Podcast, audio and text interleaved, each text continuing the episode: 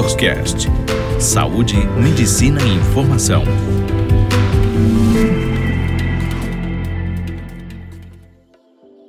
Olá a todos, meu nome é Gustavo Calestini, sou médico endocrinologista.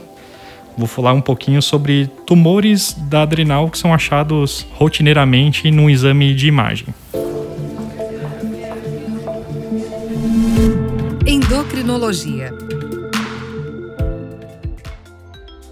Antes de falar dos tumores de adrenal, esses que aparecem em exame de imagem, vamos falar um pouquinho do que é adrenal, porque tem que contextualizar porque nem todo mundo conhece essa glândula e essa glândula ela é vital.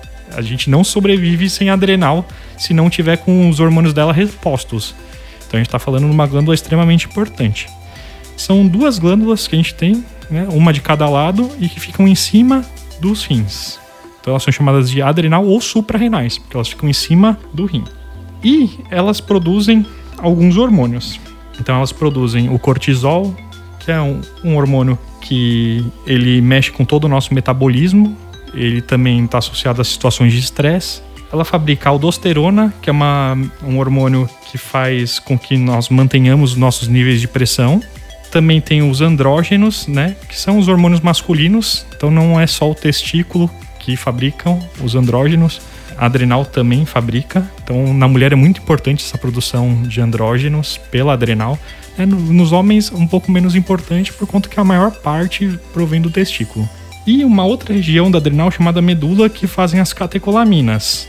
Esse nome é esquisito, de catecolaminas. O que, que seriam as catecolaminas? Seriam a adrenalina, noradrenalina, é, dopamina, que são aqueles hormônios liberados quando você tem uma situação de estresse que faz disparar seu coração, que faz aumentar sua pressão arterial. Então, dá para ver que adrenal formam quatro classes de hormônios muito importantes. E o que seria o incidentaloma adrenal? É quando você tem um achado de um tumor na adrenal quando você vai fazer um exame de imagem, qualquer que seja o motivo. E esse tumor tem mais de um centímetro. Então, por exemplo, um paciente que foi fazer um ultrassom de abdômen, porque tem pedra na vesícula, foi visto que ele tem um tumor maior que o centímetro na adrenal, ele tem um incidentaloma adrenal, que foi um achado incidental, por isso que ele é um incidentaloma. Ou o paciente que foi fazer uma tomografia de abdômen porque tem pedra nos rins, foi visto na adrenal um tumor. Então também ele tem um incidentaloma de adrenal. Qual que é a prevalência disso?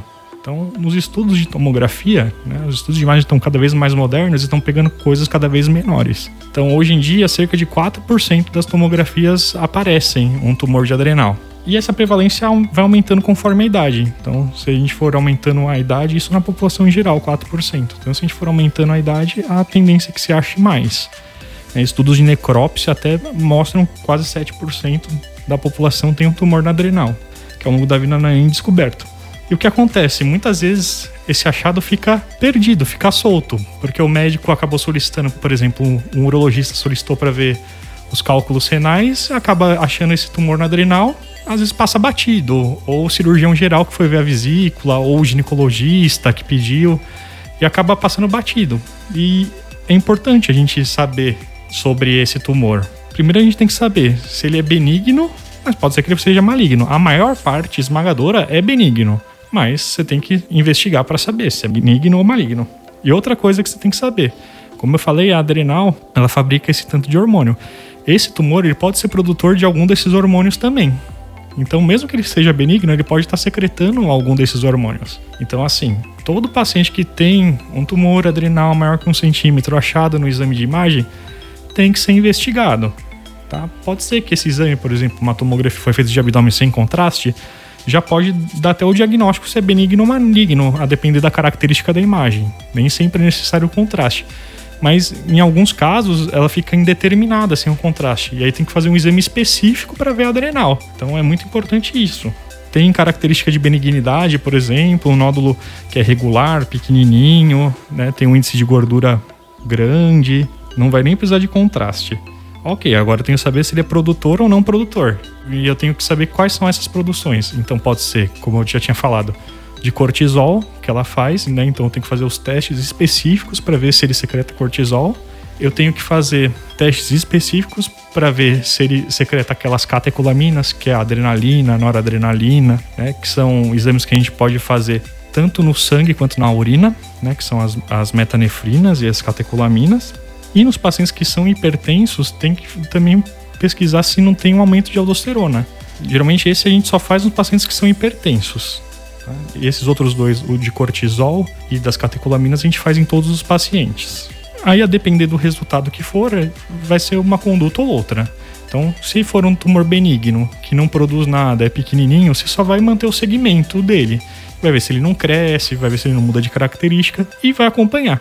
Se eventualmente for um tumor que for produtor de catecolaminas, provavelmente vai ter que fazer um preparo e esse paciente vai ter que ser encaminhado para cirurgia. Ou se também for um tumor produtor de cortisol, muitas vezes é necessário também que esse paciente vá para cirurgia para retirada.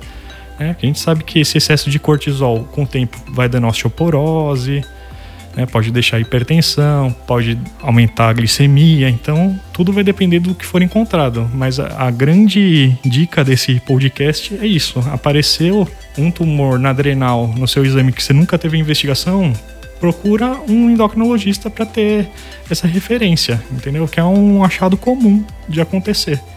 Então fica aí o alerta para todo mundo. Espero que tenha sido útil. Aguardo vocês no próximo podcast.